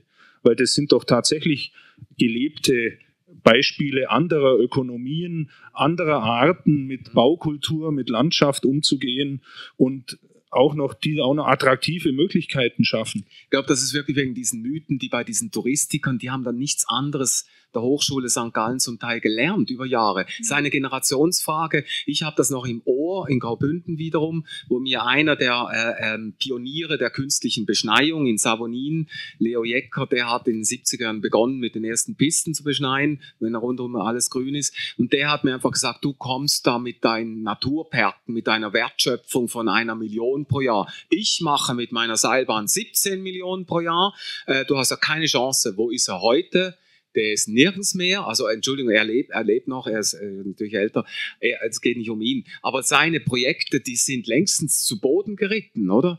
Also das ist einfach das, sie leben halt von diesen kurzfristigen äh, Dingen, die natürlich im Moment schillernd sind, weil da hast du, boah, oder? Und dann hast du noch den Mäzen, aber heute musst du sagen, wenn du etwas entwickeln willst, auf der spekulativen Ebene im Tourismus sind wir so weit, dass die Fakten da sind, du brauchst eigentlich einen Mäzen. Also einer, der dir einfach dieses Geld das er loswerden will, ähm, einfach hinblättert, weil es rentiert nicht mehr und auch die Tendenzen global gehen in andere Richtungen. Hochpreisland Schweiz kommt dann noch glücklicherweise dazu oder bremst ein bisschen, auch im Moment schon noch nicht ganz da, wo es sein sollte. Aber ich glaube, es sind, es sind ein bisschen diese, diese Dinge, die es, äh, die es da braucht. Die Mythen, die hängen da fest bei den Touristikern. Ja, ich glaube, sind, wir sind nicht bei den Mythen, sondern wir sind bei den Rahmenbedingungen. Also die Rahmenbedingungen sozusagen, wie wir leben äh, sollten und müssen in Zukunft, an denen äh, müssen wir sozusagen arbeiten. Und das wäre eben ein Schritt dahin, dieser integrative Tourismus. Aber was mich ein bisschen gestört hat am Anfang, war, dass alle so das abgetan haben, äh, so quasi die Schwabenkinder, dieser Mythos und so weiter. Und die, sie hören sie an meiner Aussprache, ich bin keine Alemannin. Und ich spüre das aber schon ganz stark in diesen Bergregionen, äh, die ja wirklich bis nach dem Zweiten Weltkrieg bettelarm waren teilweise. ja, wo die Kinder nach Amerika oder sonst irgendwo dann ausgewandert sind, dass die also unglaublich diese Familiengeschichten, die sich da auch eben wahrscheinlich über Generationen fortpflanzen, einfach noch immer nicht los haben. Also dieses Klammern an das Geld und vor allem an das große Geld, das kommt sehr aus dieser Richtung. Es ist ich bin also so ein bisschen an der Grenze äh, zwischen Alpen und Alpenvorland, Oberösterreicherin. Also in dieser Form ist mir das auch fremd. Also das waren bei uns immer sehr reiche Bauern, wo niemand weggehen musste. Ja, also das halte ich einmal für ganz wichtig, dass die, ähm, dass der Ursprung auch dieser Geldfixierung äh, eben erstens einmal in den globalen Zusammenhängen, zweitens eben in der Geschichte äh, begraben ist und drittens würde ich wieder bitte schon jetzt einklagen ein bisschen, dass wir nicht nur am Tourismus hängen bleiben dürfen, weil es geht eben auch, wie der Roland Kals schon angedeutet hat, schon auch um dieses lebenswerte Zusammenspiel auch der Dauersiedler äh, untereinander. Also wenn ich jetzt keinen Kindergarten mehr habe, keine Volksschule mehr habe und kein Geschäft mehr habe und keinen Arzt mehr habe und keinen Pfarrer mehr habe, wäre ich auch nicht unbedingt, also jetzt sagen, ui, das ist aber jetzt äh, sehr romantisch. Und auch dieses Zitat der Highlander-Studie, das finde ich total unangemessen für Deutschland und für Österreich. Das sind Beispiele aus der Schweiz, wo wirklich sehr schöne, traditionelle Steindörfer sozusagen als verlassen ganz oben irgendwo in den Bergen äh, von Pionieren wieder belebt werden. Also in dieser Situation war man bei uns nie und hat auch nicht dieses baukulturelle Erbe, das jetzt noch weitergereicht werden könnte. Ja klar, also allgemeine Lösungen gibt's da sowieso schwer. Ne? Jetzt, äh, bevor ich äh, dann äh, wahrnehme, wer noch was sagen möchte, äh, nochmal ein Themenkomplex, der sehr wichtig ist. Also äh, gerade auch für uns in Bayern, das ist äh, der, der einer einer existierenden Raumordnung, für die der Deutsche Alpenverein ja auch äh, viel getan hat, nämlich dem Bayerischen Alpenplan. Äh, der, in den vergangenen Jahren war das bei uns ein Riesenthema, eines der wichtigsten äh, Naturschutz-Raumordnungsthemen überhaupt. Und äh, vielleicht kommen wir davon auch noch einmal in den anderen Gedanken eine Erneuerung der Alpenkonvention, weil die Alpenkonvention ja theoretisch auch das gesamte Potenzial durchaus beinhaltet. Also beide Werke, der, der Bayerische Alpenplan ist entstanden aus dieser umweltbewegten Zeit nach den 68ern und so weiter, als, als, die, als die konservative Staatsregierung den Umweltschutz als unwahrscheinlich progressives und gleichzeitig wertkonservatives Thema entdeckt hat, hat sich ja verrückterweise also völlig gewandelt, diese, diese Wahrnehmung, beziehungsweise jetzt entdecken sie es wieder neu, äh, interessanterweise. Und dann die Alpenkonvention, das war dann so am, am, am Ende dieser Phase noch einmal mit Rio und so, als das noch so Nachwirkungen hatte und, und äh, die, die europäischen Staaten in der Lage waren, sowas äh, überhaupt äh, zu beschließen sozusagen. Also man kann sich ja heute nur noch schwer vorstellen, dass sowas überhaupt nochmal irgendwie geschaffen wird.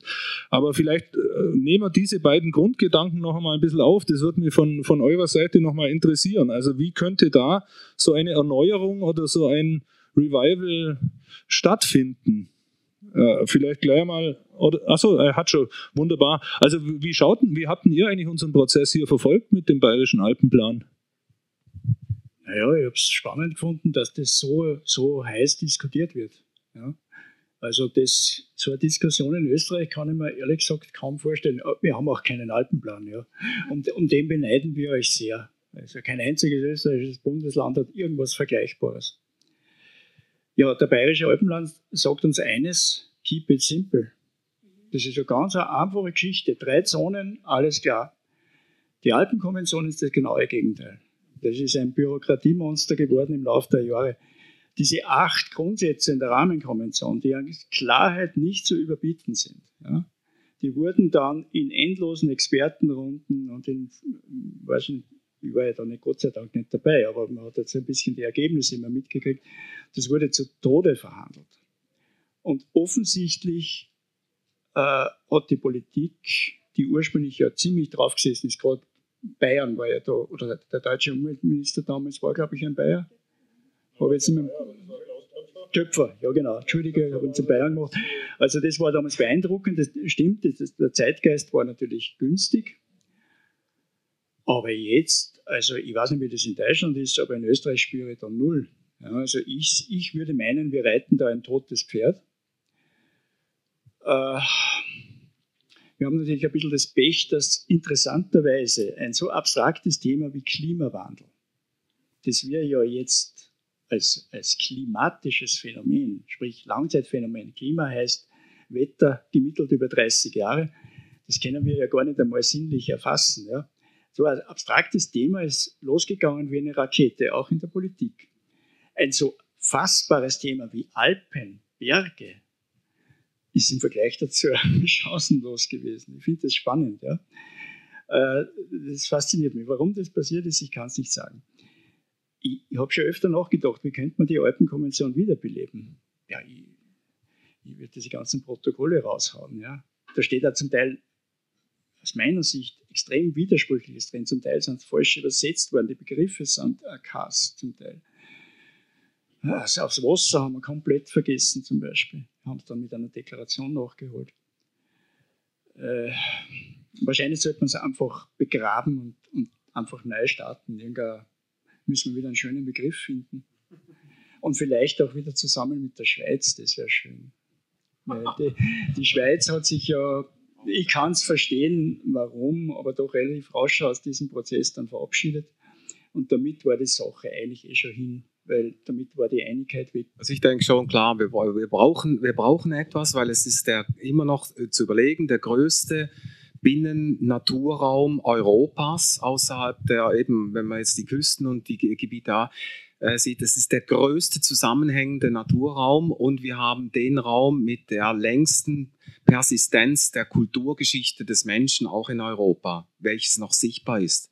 Also das dürfen wir einfach nicht vergessen. Eine unglaubliche Ressource da in den Händen. Und was da so passiert, und Sie haben es wunderschön gesagt, es schwappt ja von unten nach oben, oder? Die Entwicklung, die Gleichmacherei, die Spielregeln sind eigentlich oben auf der Höhe dieselben. Das, der Sketch da passt eigentlich wunderbar, oder? Also die, die Spielregeln sind da dieselben, die Höhenunterschiede spielen eigentlich da keine Rolle mehr, oder? Also diese Differenzen werden ausnivelliert und ich glaube, das ist, äh, das muss uns einfach Bedenken geben. Und ich denke schon, wir brauchen da eine, eine Strategie, die aber auch, auch nicht mehr von dem etwas antiquierten Schutzaspekt äh, ausgeht. Es geht nicht darum, jetzt irgendwie äh, zu schützen, schützen äh, was noch zu schützen ist. Das war auch eine Mentalität aus den 70er Jahren, sondern es geht wirklich darum, die Frage zu stellen, welchen Alpenraum wollen wir und vor allem, das Opfer, der, der Klimaopfer in Europa ist der Alpenraum der erste. Also dort beginnt es, oder? Natürlich haben wir gewisse Meeresgebiete noch und so weiter, aber großflächig ist der Alpenraum der, der, der Ort, wo sich die, die, wo die Quittung präsentiert wird unseres Tuns. Das heißt, es müsste eigentlich umgekehrt gerade aus dem Alpenraum und zwar von den großen Akteuren, oder? DRV, wie viele Mitglieder? Ein, anderthalb Millionen oder was? Wahnsinnig, oder? Ich meine, ihr habt eine Power da, oder? Äh, unglaublich, oder? Ähm, und da, ich glaube, das müssten wir einfordern. Die Jungen heute reden schon lange nicht mehr von Nachhaltigkeit. Der Begriff ist für mich auch ein bisschen in Rio-Schublade drin, sondern nach, was ist zukunftsfähig, oder? Und diese Frage nach der Zukunftsfähigkeit unseres Seins müssen wir beantworten. Und ich möchte auch nicht immer diesen Tourismus bemühen. Ich habe das manchmal auch satt. Ich lese jetzt aber hier dieses Buch von Marco Dermano, aber habe es erst angefangen, ist letztes Jahr rausgekommen, die Welt die Welt im Selfie. Er sagt, die, äh, Indust äh, die Tourismus ist die Schwerindustrie. Das ist die größte Schwerindustrie weltweit gesehen. Das ist die eigentliche Schwerindustrie, die wir noch haben global. Es ist weil da hängt derart viel zusammen. Es ist, er, er nennt das. Und ich glaube, da müssen wir auch, da dürfen wir die Sachen nicht verniedlichen, sondern müssen diese großen Linien äh, im Auge halten. Und ich glaube, wir müssen da uns andocken an diesen Dingen und ich hoffe wirklich zusammen, aber nicht mehr dieses Zerfetzen mit diesen Protokollen. Ich habe mich damals eingesetzt, oder? In der Schweiz. Ich habe wirklich bemüht und wir haben es irgendwie noch knapp geschafft zu zwei Protokollen. Nachher wurde das alles abgelehnt. Und ich muss auch sagen, sorry, spätestens beim Tourismusprotokoll, das war zum Spülen, oder? Das war jetzt wirklich gar nichts, oder? Und es tut mir so leid für Leute wie Klaus Töpfer und anderen, die äh, Mario Bocci, die sich da eingesetzt haben. Aber leider, ähm, die, hatte die Zeit, äh, Kind der Zeit äh, wurde nicht erwachsen. Sag Sie mal noch ein bisschen äh, konkreter, da drüben sitzt diese gesamte Leitungskompetenz des, des Deutschen Alpenvereins, also in diese Richtung. Äh, was, was soll er machen? Was sollen sie machen? Was kann der Alpenverein tun? Ich bin ja nur ein kleiner Fisch in der Schweiz. Ich hätte gern jetzt, ich habe es eingeworfen, ich hätte es wahnsinnig gern von euch äh, gern noch Innovation, weil ehrlich gesagt, ich habe es mir bis jetzt auch nicht durchgedacht, oder? Aber ich finde, wir müssen einfach aufstehen und ihr, ihr seid einfach die Mächtigen. Ich bin so ein kleiner Fisch, oder? Aber ähm, ich habe es jetzt mal in die Runde geworfen. Würde mich sehr interessieren, was da. Ich möchte ja lernen. Ich möchte auch eine Ich-Du-Beziehung. Genau. Jetzt, äh, Rudi. Ja. Rudi rettet. Ja, ich gehöre ja auch irgendwie dazu. Also, ähm, die Kritik an der Alpenkonvention. Ich konnte schon nachempfinden, dass da sozusagen äh, hängen im Schacht ist. Aber äh, wenn man sich das über die Jahre und Jahrzehnte anschaut, es war nicht im Kern die Alpenkonvention, sondern es waren die ökonomischen, die kommunalen, die politischen Kräfte, die die durchaus erratische teilweise Alpenkonvention klein gesägt haben.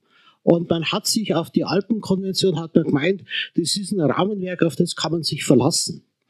Und ich habe den Prozess nachvollzogen ums Jahr 2010. Hat die Definition der Alpenkonvention, die klassisch heißt, äh, Schutz der Alpen und nachhaltige Entwicklung. Also Konvention für internationale Vereinbarung zum Schutz der Alpen und einer nachhaltigen Entwicklung hat man umdefiniert in der Öffentlichkeit nachhaltige Entwicklung im Alpenraum und Schutz der Interessen der ansässigen Bevölkerung. Das muss, also das ist auf der offiziellen Website der Alpenkonvention gestanden. Und dieser Transformationsprozess, das war nicht endogen in der Alpenkonvention drin, sondern das waren die politischen Kräfte, die vom Prinzip her aus den äh, aus den Ländern raus, äh, sozusagen mit höchster Energie die Alpenkonvention so gedreht haben, dass sie am Schluss sozusagen ein zahnloser Tiger geworden ist. Das muss man sich auch anschauen. Und das nächste, wenn man hergeht und Weinberg kann das alles neu definieren, dann muss man genau diese Kräfte wieder anschauen und sozusagen hermetisieren gegenüber diesen äh, starken ökonomischen und wie Sie auch sagen, sozusagen eingefleischten Interessen, die nicht anders denken können bei der ganzen Geschichte. Und das nächste ist es, dann haben wir die Eusalp erfunden, die, die, die, die makroregionale äh, äh, äh, Strategie für den Alpenraum, die jetzt nochmal eff also effektiv auf marktwirtschaftlich getriebene Prozesse in, Entwicklung, in der Entwicklung des Alpenraums setzen. Und die ist im, im Windschatten dieser, dieser, dieser Äußerhalb ist die Alpenkonvention nochmal kleingesägt worden. Das heißt, man muss also sozusagen, bevor man die Alpenkonvention ganz auf den äh, Misthaufen der Geschichte wirft, bin ich der Meinung, sollte man nochmal ganz genau diese ökonomischen, politischen Prozesse anschauen, die diese Alpenkonvention kleingesägt haben. Ich dachte, du sagst auch noch was zum DAV, wie weit die Gedanken gediehen sind, aber das, das, das musst du ja nicht. Aber, aber wir nehmen das jetzt einmal mit als, als zunächst äh, vorhandenen Appell auf jeden Fall, dass, äh, dass die Öffentlichkeit in der Schweiz zumindest Vorschläge erwartet. Also zum Alpen, zum, zum, zum, zum Alpenverein äh, kann ich schon sagen, dass wir äh, natürlich äh, diese vorausschauende, langfristige Politik, die existiert so nicht. Und es ist auch eine Geschichte, dass man über viele Jahre hinweg sich sozusagen auf die Kraft der alten Konvention und auch Zipra und sowas verlassen hat und verlassen worden ist. Das heißt, man hat auf übergeordnete politische Prozesse gehofft und die sind dann wegerodiert und äh, die Alpenvereine sind sozusagen dann wieder an ihren äh, unmittelbaren Konfliktzonen dann wieder gelandet und haben sich zum Beispiel auch keinen grundsätzlichen Gedanken gemacht und das ist heute nicht diskutiert worden, äh, aber das Grundsatzprogramm ist ein schönes Papier, und dieses schöne Papier ist äh, leider, äh, sagen wir mal, nicht in ein langfristiges operatives Konzept übersetzt worden. Äh, man sieht das Ganze an einer äh, dramatischen Entwicklung aus meiner Sicht. Es ist nicht nur die Windkraft im Alpenraum, sondern es ist die Wasserkraft im Alpenraum.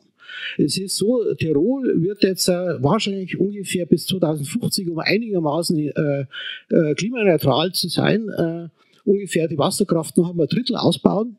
Wenn man sich die Konzepte anschaut, die liegen seit ein paar Jahren auf dem Tisch.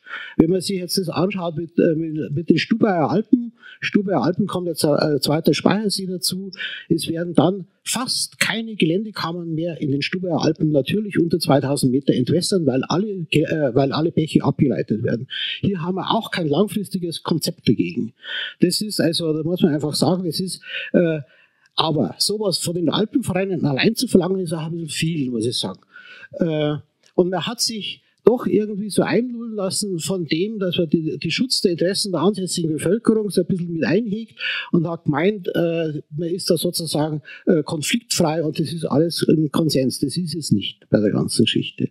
Also grundsätzlich würde ich einmal sagen, äh, der, ein Handicap, aber ich war nie bei dem Prozess dabei. Der Alpenkonvention war, dass sie eigentlich vom Kopf nie auf die Füße gekommen ist. Also sie ist nie äh, top-down und bottom-up zugleich sozusagen als Konzeption entwickelt worden, sondern war immer eher als top-down empfunden und da, ja, vielleicht hat man in gewissen Kreisen das, äh, aber nicht so bei den Leuten angekommen, die eben hier auch ihren Lebensraum haben.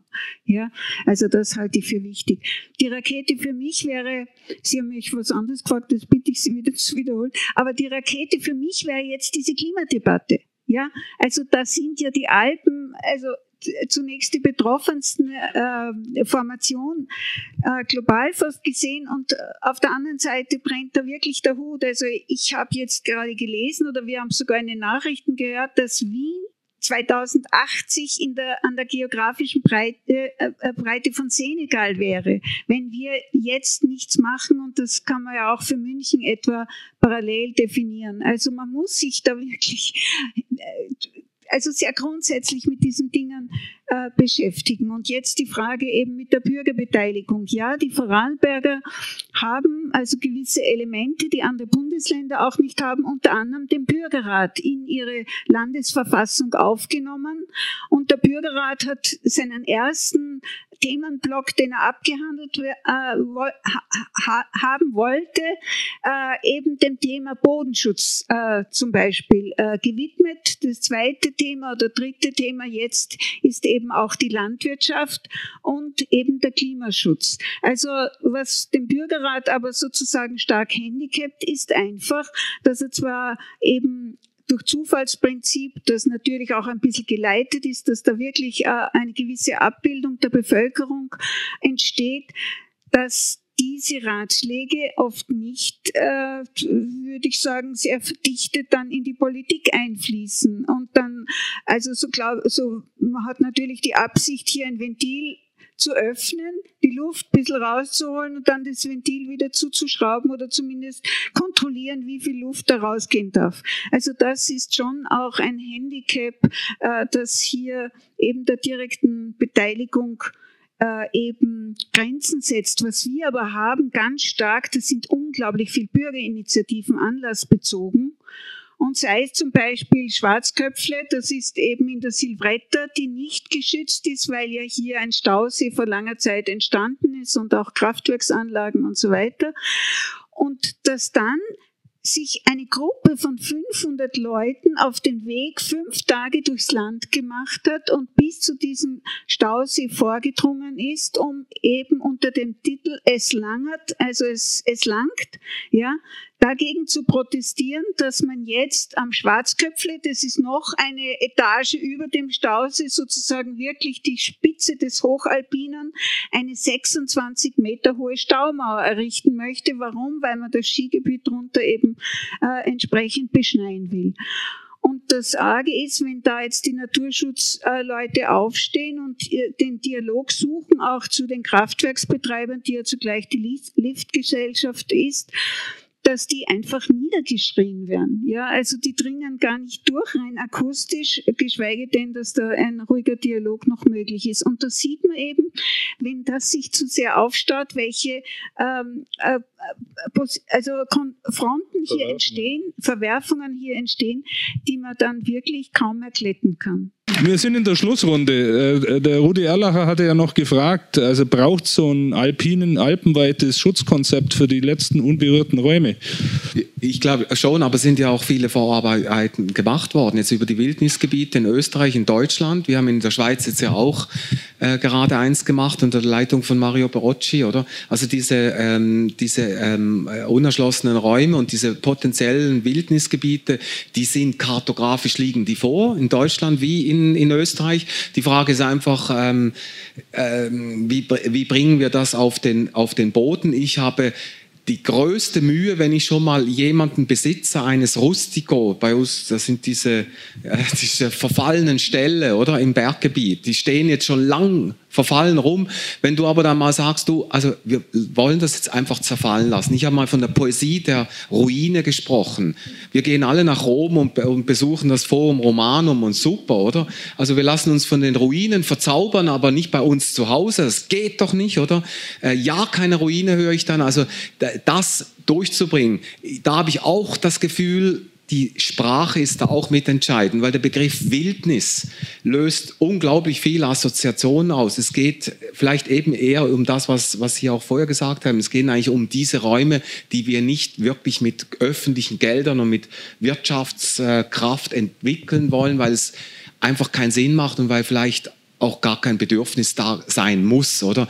Aber es ist nicht unbedingt Wildnis oder Naturentwicklung, weil das löst auch wieder vieles aus. Ich bin ich rede immer gegen mich, weil ich bin ja ein Verfechter auch der Wildnis, aber ich heiße Rodewald, oder? Also sollte eigentlich was anderes machen, oder? Äh, die, die Wildnis ist für mich ein Anliegen, aber ich stelle auch eher die Frage, ist das der richtige Begriff? Ich stelle nicht das Konzept dahinter in Frage, in keiner Art und Weise, aber wie transportieren wir das den Einheimischen, wenn du plötzlich von oben herab solche Karten funktioniert, wo der Gotthardraum halt dann bei uns relativ eine große Wildnisfläche ist. Und da haben wir Geschichten drin. Und Geschichten sind Menschen.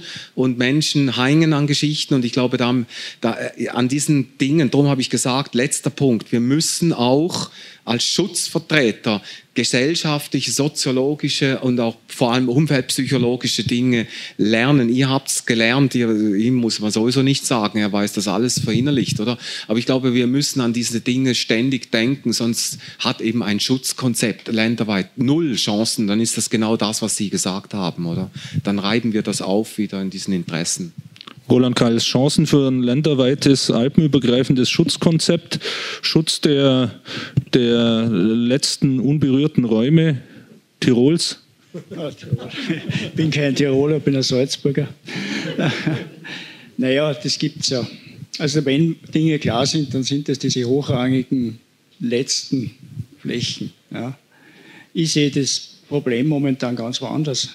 Wildnis kann nicht nur abschrecken, sondern kann auch unglaublich attraktiv wirken für bestimmte Kreise. Ich glaube, es ist vor einiger Zeit hier ja ein, eine Veranstaltung gewesen zum Thema Macht der Bilder. Und die Instagramisierung ist zum Beispiel ein emergentes Phänomen und das wir vor, Jahr, vor Jahren noch nicht einmal gedacht haben. Und plötzlich haben wir in unseren hochheiligen Wildniszonen äh, Massen von Leuten drin. Innerhalb kürzester Zeit, zack, baut sie das auf und dann hast du den Salat. Und da kannst du schützen, da kannst du schützen, so viel du willst. Ja. Das ist einfach, wie ein österreichischer Minister mal sagte, die normative Kraft des Faktischen. Ja. Und ja, es ist unglaublich äh, schwierig äh, zu sagen, was wird die nächste Zeit bringen. Nicht? Also ist, niemand weiß, was die Zukunft bringt. Das geht nicht. Ja. Aber wir müssten versuchen zu antizipieren, was da alles daherkommen kann oder zumindest welche Prozesse da laufen. E-Bike-Mobilität zum Beispiel ist auch so ein Fall. Das war vor fünf, sechs, sieben Jahren noch überhaupt kein Thema und jetzt plötzlich sind wir mittendrin, auch als DRV, äh, DRV ÖRV. Äh, das heißt, natürlich die Schutzgebiete, die werden wir verteidigen mit Zähnen und Klauen, es bleibt uns ja nichts anderes übrig. Äh, sie kommen ja ohnehin von verschiedenen Seiten unter Beschuss, in Österreich zumindest. Da wird mittlerweile Naturschutz super ausgespielt gegen äh, klimafreundliche Anlagen, sprich Windkraftanlagen nicht? und so, also nach dem Motto, ihr dürft ja nicht so sein, weil wenn ihr dagegen seid, dann seid ihr die, die Knechte der Atomindustrie, oder weiß nicht, was da alles daherkommt, da wird ja sehr stark da moralisch argumentiert. Also ich denke, da habe ich jetzt am wenigsten Angst, dass grundsätzlich das Konzept der hochrangigen Schutzgebiete hinterfragt wird. Ich glaube, dass da eher da so subkutan Dinge einfach passieren, die auch der, der eifrigste Schutzgebietswächter dann nicht mehr rettet. Wahrscheinlich als, jetzt als Alpinverein, ich bin ja selber auch Mittäter, ich bin Obmann der Sektion Salzburg, 22.000 Mitglieder immerhin. Wir müssen uns jetzt auch fragen, was treiben wir da eigentlich? Ja? Wir bedienen ja diese Sehnsüchte in verschiedenster Art und Weise. Wir, wir, wir befeuern ja manchmal die Dinge geradezu. Brauchen uns ja nur unsere eigenen Zeitschriften anschauen. Die schauen, im Grunde wetteifern wir mit, mit jedem Hochglanz, Alpin oder, oder Tourismus- oder Freizeitmagazin. Ja. die, wir sind nicht mehr leise, leider.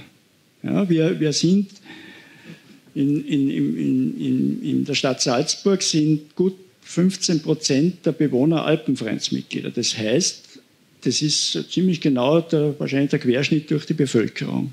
Und wir versuchen es allen recht zu machen. Ja. Wir wollen ja nur ja niemanden jetzt verärgern. Ja. Wir müssten uns trauen, Leute auch wieder zu verärgern. Das ist meine Meinung, aber das ist leicht gesprochen und schwer getan. Bitte, Schlusswort. Schlusswort. Die Damen haben immer das letzte Wort zum Leidwesen der Männer.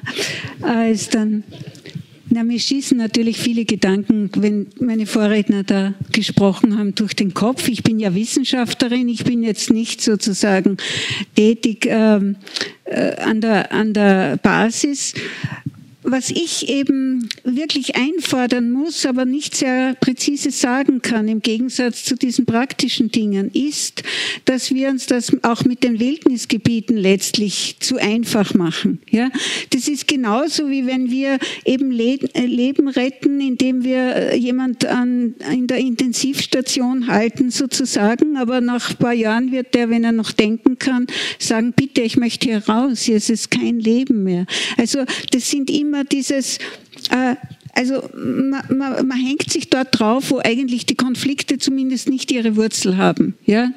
Äh, und äh, ich glaube, wir müssen diese Zusammenschau eben von Tal und Berg, von Wirtschaft, äh, Tourist und eben Menschen, die dort leben, wirklich sehr fundamental aufgreifen, auch nicht unbedingt so in, in diese generellen Konzepte, die, also obwohl ich Wissenschaftlerin bin, wo man ja gerne in diesen Kategorien denkt, äh, halte ich oft gar nicht für notwendig. Also eher diese Initialzündungen und zugleich aber schon zu wissen, dass wir thematisch wirklich im Sinne der Nachhaltigkeit agieren müssen. Das heißt, es ist ein Teilaspekt dessen, was generell die Aufgabe unserer Generation vielleicht schon auslaufend, aber vor allem der zukünftigen sein muss.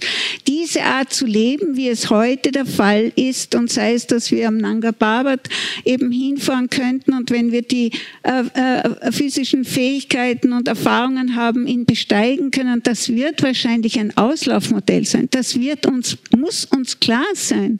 Und das müssen wir auch bitte sehr den Kindern sagen, dass es aber hier einen Nanga Parbat auch vor der Haustüre gibt, der vielleicht noch viel schöner ist, weil er einer nicht Furcht ein, ein, einflößt, sondern weil er einfach ein Teil meines Heimatgefühls sein kann. Also ich glaube, wir müssen einfach uns an die Hausaufgaben sehr grundsätzlich machen und jeder von uns äh, hat einen Schritt zu tun und Sie sind ja super organisiert und das ist auch ein Netzwerk, das Sie nützen können, dass hier was weitergeht.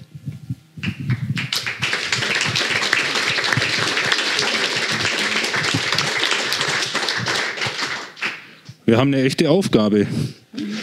Und äh, jeder Einzelne mit seinem Interesse und seiner Art der Beziehung zu der Bergnatur spielt eine wichtige Rolle dabei, auch in dieser, in dieser Summierung.